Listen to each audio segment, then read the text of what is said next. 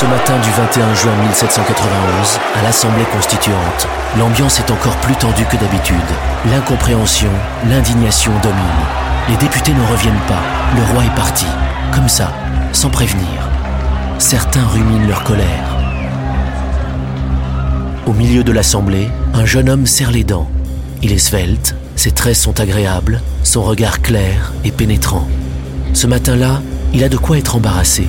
Il a seulement 29 ans, mais c'est l'un des députés les plus célèbres. Son nom, Antoine Barnave, élu de l'Isère et avocat de formation. Pour lui, la fuite du roi est une catastrophe. Voilà des mois qu'il travaille à la nouvelle constitution du royaume, cette constitution qui devrait achever la révolution sur un triomphe, sur son triomphe. Sauf que sans le roi, tout s'effondre. A-t-on déjà vu une monarchie constitutionnelle sans monarque? Pourtant, Antoine Barnave n'est pas du genre à baisser les bras. Il faut sauver la future constitution, même si cela signifie sauver aussi Louis XVI, malgré lui. Alors il appelle à l'apaisement, à la conciliation. Il refuse que certains députés se laissent emporter par l'émotion. Dans cette situation inédite, l'Assemblée doit être à la hauteur. Antoine Barnave n'imagine pas que chacun de ses choix et de ses gestes désormais, même le plus anodin, peut le mener à la mort.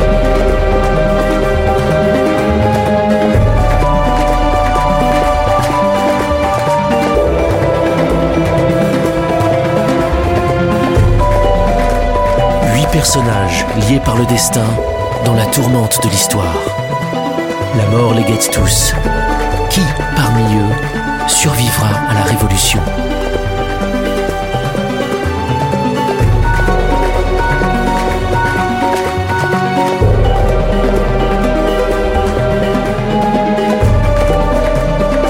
Épisode 3 Antoine Barnave pour Antoine et ses alliés, il faut agir, et vite, trouver une stratégie, quitte à s'arranger avec la vérité. Alors, une idée est reprise, prétendre que Louis XVI a été enlevé.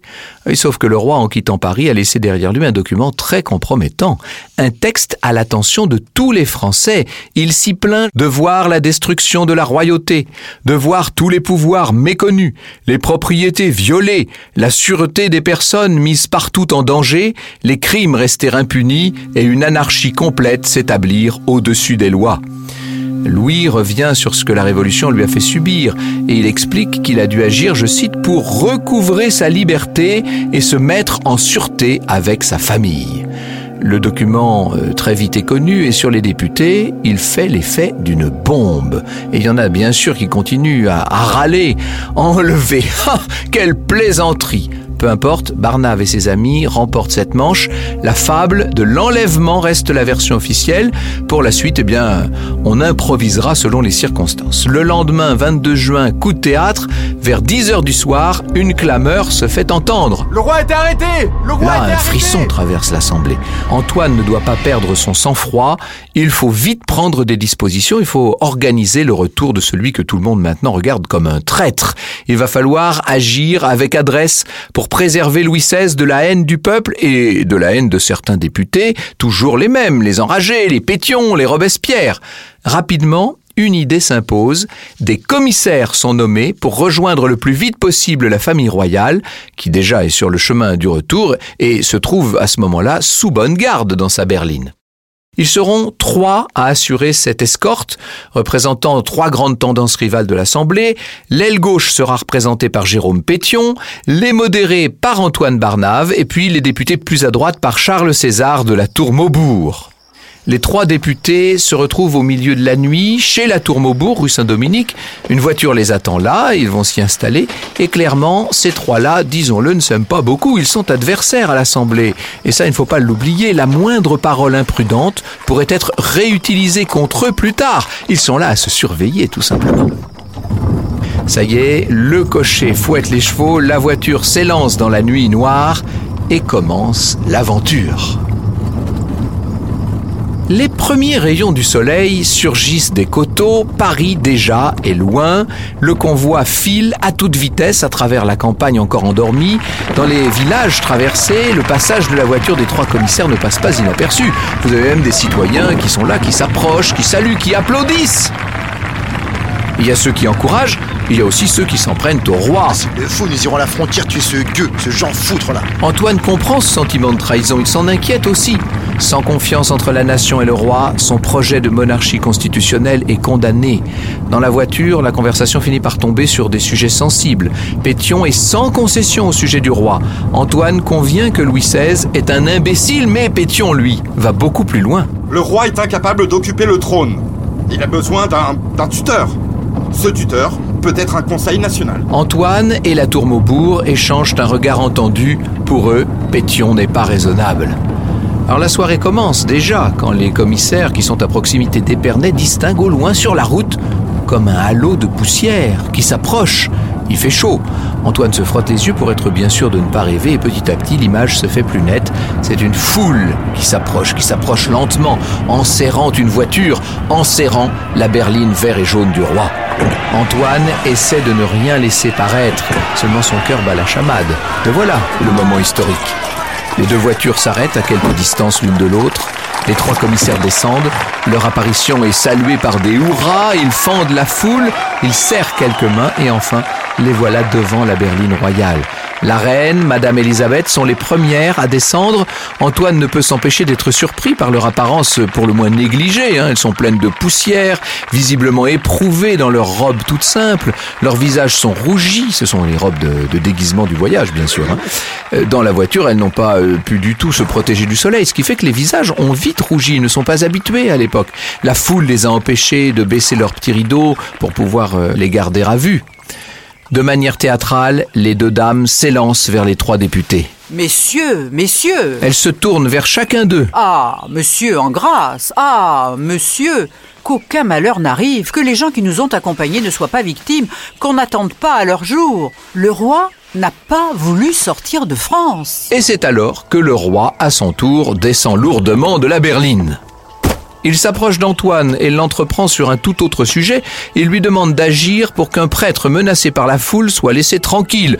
Et tout de suite, Antoine promet de faire quelque chose. Bientôt, il faut repartir vers Paris.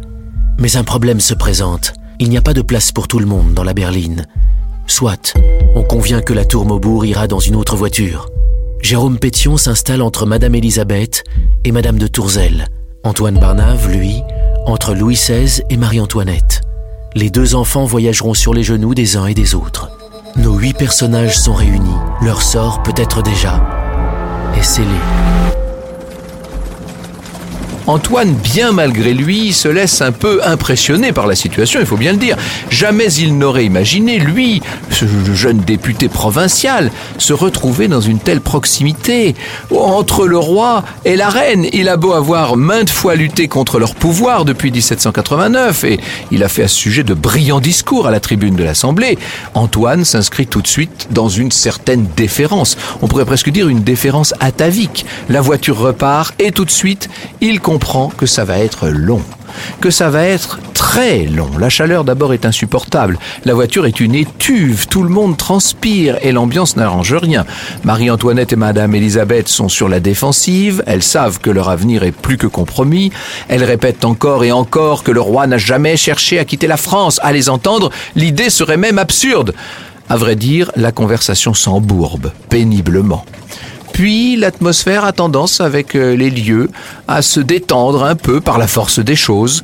Antoine observe ses compagnons de voyage, le roi, calme comme ailleurs, Pétion qui euh, se veut défiant, euh, avide d'en découdre, et puis Marie-Antoinette, hautaine, c'est vrai. Seulement, sa dignité a quelque chose de touchant et qui force le respect. Son regard tombe dans celui d'Antoine, il baisse le sien l'espace d'un instant. Elle se met à s'adresser directement à lui. La reine lui parle. Elle revient sur les souffrances que sa famille a endurées depuis le début de la Révolution, sur les foules en colère, sur la menace lancinante, l'enfermement aux Tuileries, l'inquiétude pour les enfants. Antoine s'intéresse. Il hoche la tête, il compatit presque. La voiture s'enfonce dans l'obscurité nocturne maintenant, et l'on finit par s'arrêter dans la bourgade de Dormant, la bien nommée. Tout le monde a besoin de repos.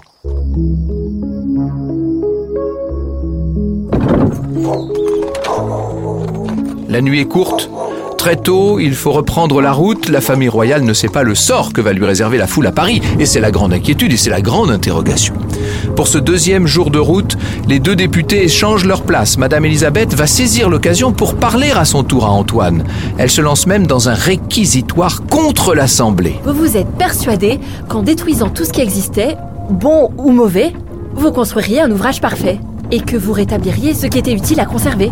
Séduit par cette idée, vous avez attaqué les fondements de la royauté et abreuvé d'outrage et d'amertume le, le meilleur des rois. Antoine se montre respectueux, attentif à chaque mot de la princesse. Quand il lui répond, c'est sans précipitation, en choisissant ses mots et ses arguments. Les fleurets sont mouchetés. En face, il voit bien que la conversation entre le roi et Pétion est d'un tout autre ordre. Sur un autre registre, le député radical ne fait pas de manière, quitte à se montrer brusque. La reine, en l'entendant, a la plus grande peine à cacher son irritation. D'ailleurs, elle se sent toujours plus oppressée par cette foule qui est là autour de la berline et à un moment, le crachat d'un paysan vient s'écraser sur la portière tout près d'elle. La reine indignée lance à Antoine un regard comme pour le prendre à témoin. L'accueil du convoi royal est très différent en fonction des bourgades traversées, mais disons-le, il est souvent hostile au roi et même il est menaçant. Qu'on lui fasse passer l'envie de fuir lance une vieille femme en pointant Louis XVI du doigt. Et puis il y a tous ces Vive la nation, vive Barnave, vive Pétion qui exaspèrent la reine. Tout cela ne laisse rien présager de bon. Antoine lui-même craint les débordements. Et si tout cela dégénérait, se demande-t-il? Et si la foule parvenait à se saisir de la famille royale? Alors il y a les exceptions. À la Ferté-sous-Jouarre, où l'on s'arrête pour dîner le 24 juin, l'accueil du maire est chaleureux, il est même amical. Il reste donc un peu de respect pour la monarchie, songe Antoine. Il essaie de se rassurer, vous le comprenez bien. Autre moment de réconfort pour le roi cette fois. Le soir, à Meaux, on lui donne quelques vêtements pour se changer. Il faut dire que sa saleté devenait embarrassante.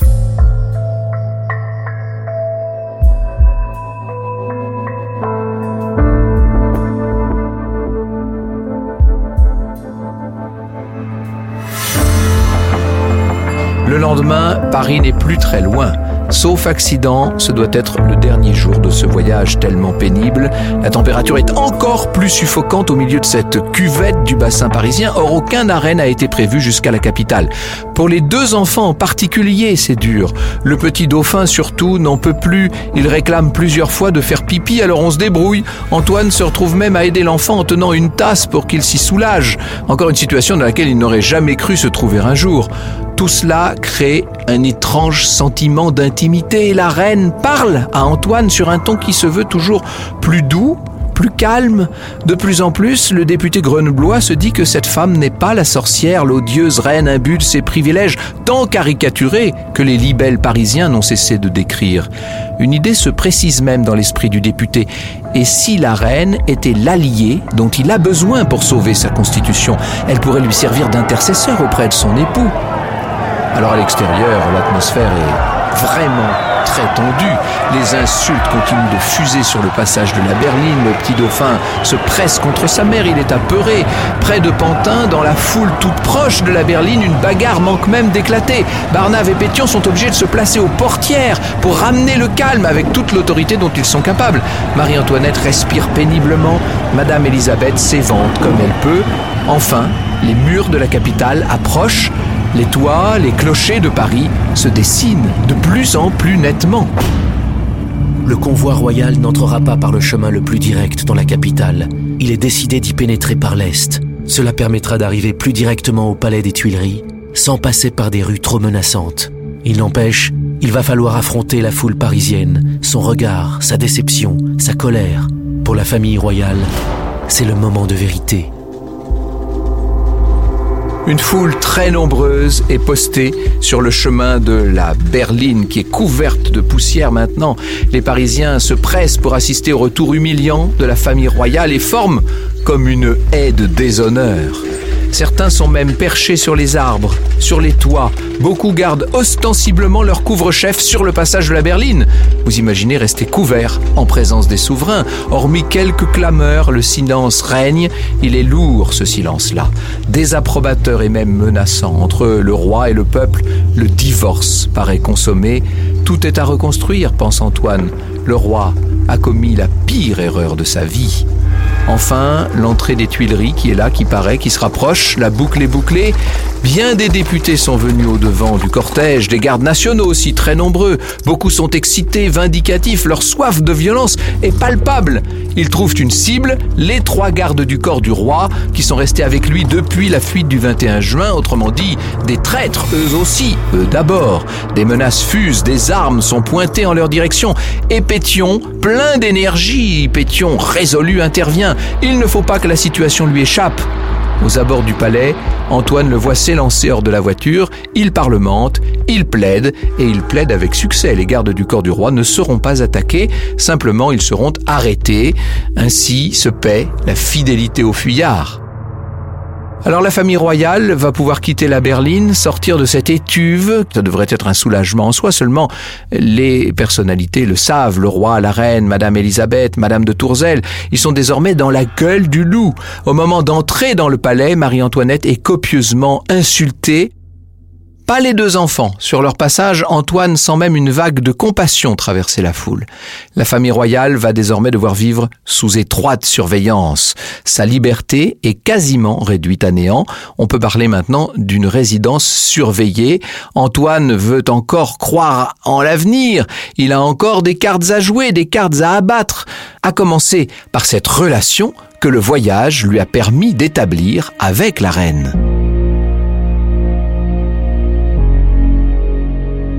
Dans les semaines qui suivent, Antoine et ses alliés modérés sont à la manœuvre à l'Assemblée et il y a beaucoup à faire.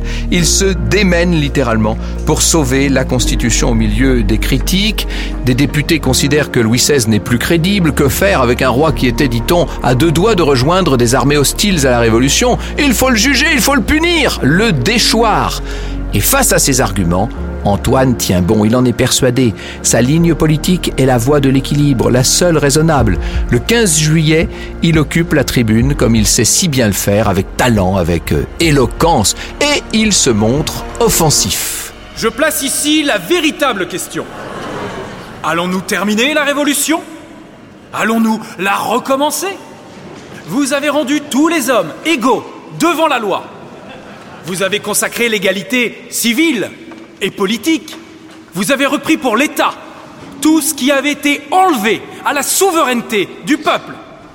Un pas de plus serait un acte funeste et coupable. Un pas de plus dans la ligne de la liberté serait la destruction de la royauté. Dans la ligne de l'égalité, la destruction de la propriété. N'en déplaise aux amis de Pétion et de Robespierre, Antoine va réussir à écarter toute idée de procès et de déchéance du roi. Le faux pas de Varennes ne doit pas être oublié, simplement, il doit être ignoré. Cette amnésie calculée scandalise à Paris. Des désordres ont lieu qui dégénèrent même en fusillade, tragique et meurtrière. La tension atteint des degrés très dangereux, mais pour l'instant, au-delà des vexations, le roi et la reine s'en tirent plutôt un bon compte. Ils n'ont eu qu'à faire une déclaration devant une petite délégation envoyée par l'Assemblée. Rien de plus. Il est même possible que ce soit le député grenoblois qui, en coulisses, les ait aidés à mettre au point ces explications. Une chose est certaine, Antoine Barnave et le couple royal, par la force des choses, et malgré leurs divergences politiques, doivent avancer main dans la main, au risque de tout perdre. Alors quand la correspondance secrète a-t-elle commencé et qui en est à l'origine? Est-ce que c'est Antoine Barnave ou la reine Marie-Antoinette? Difficile à dire. Probablement la reine. Ce qui est sûr, c'est que le dialogue a commencé dans la berline de Varennes et qu'il se poursuit en cachette pendant tout cet été 1791. Pour Barnave, c'est un jeu dangereux mais un jeu ô combien prometteur, ô combien exaltant aussi, disons-le. La reine de France se met à lui demander des conseils, vous imaginez ça? C'est une chance inespérée pour pousser le roi à accepter la constitution que l'Assemblée est en train d'achever. Antoine Barnave insiste, le couple royal doit faire des concessions pour regagner l'amour du peuple, et l'on suggère donc à Marie-Antoinette de conseiller par écrit à son frère, l'empereur d'Autriche, de reconnaître la Constitution. La reine aurait pu accueillir la suggestion avec des haussements d'épaules. En fait, elle se montre conciliante. Elle ne répond pas toujours exactement comme Antoine et ses amis le voudraient, mais elle essaie d'être attentive et parfois même diligente. Les semaines passent, elles sont très âpres à l'Assemblée. Antoine connaît des, des convenus, mais Tout de même, sa cause avance. Le 14 septembre, le roi prête solennellement serment de fidélité à la Constitution. Autrement dit, la monarchie absolue de droit divin n'est plus qu'un souvenir. Louis XVI reconnaît que son pouvoir lui est délégué par la nation. Vous imaginez pour l'homme qui a fait le serment de Reims au moment de son sacre. Il garde des droits importants, c'est vrai, dont le droit de veto. Antoine a des raisons d'y croire. Le roi d'ailleurs, en ce mois de septembre 91, semble connaître un léger regain de popularité. La page de Varennes serait-elle déjà en train de se tourner? À partir d'octobre, Antoine Barnave et Marie-Antoinette ne se limitent plus à leur correspondance clandestine. Des rencontres ont lieu, des rencontres discrètes, bien entendu. Antoine tire de tout cela une certaine fierté, il a le sentiment d'être l'artisan de la pacification du royaume, et il a des raisons de rester sur ses gardes, et évidemment, la reine n'applique pas tous ses conseils. Certaines de ses observations sont même balayées d'un simple revers de la main. Madame, je vous en conjure, renvoyez les personnes de votre entourage trop ouvertement hostiles à la nouvelle Constitution. Ils attisent les haines dont votre majesté est l'objet. Enfin, monsieur Barnave, cela ne se peut. Ceux qui sont auprès de moi le sont par la volonté du roi. Songez à ce que vous dites. Cela serait une grande faiblesse que de se conformer aux médisances de quelques libellistes républicains. Barnave sent le danger se préciser autour de lui. Ses liens avec la reine sont de plus en plus suspects. Des rumeurs circulent. Dans les cabarets parisiens, dans les couloirs de l'Assemblée même, certains prétendent qu'Antoine et Marie-Antoinette auraient une liaison. Une liaison. Le jeune député serait ensorcelé par l'Autrichienne. Certains les décrivent dans des positions pour le moins graveleuses. N'oubliez pas qu'on est au XVIIIe siècle et qu'on a une longue tradition de l'obscénité. Les ennemis d'Antoine brodent à l'envie sur son double jeu supposé. Le petit prodige de la Révolution serait devenu un agent de la vieille cour. Alors c'est vrai, les preuves manquent. Mais qu'arriverait-il si des fouineurs mettaient la main sur tes documents compromettants? Non, cela Antoine ne peut même pas y penser.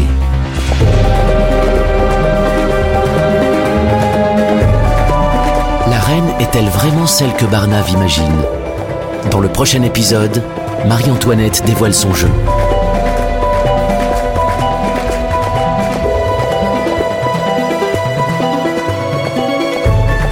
Varennes est une série originale Europe 1 racontée par Franck Ferrand. Elle a été imaginée et écrite par Mathilde Hirsch et Pierre-Louis Lancel, réalisée par Julien Tarot. La musique du générique est de Camille Elbacha. Vous pouvez retrouver la série sur europe1.fr, Apple Podcast ou votre application habituelle de réécoute. Pour ne rater aucun épisode, n'hésitez pas, abonnez-vous. À bientôt.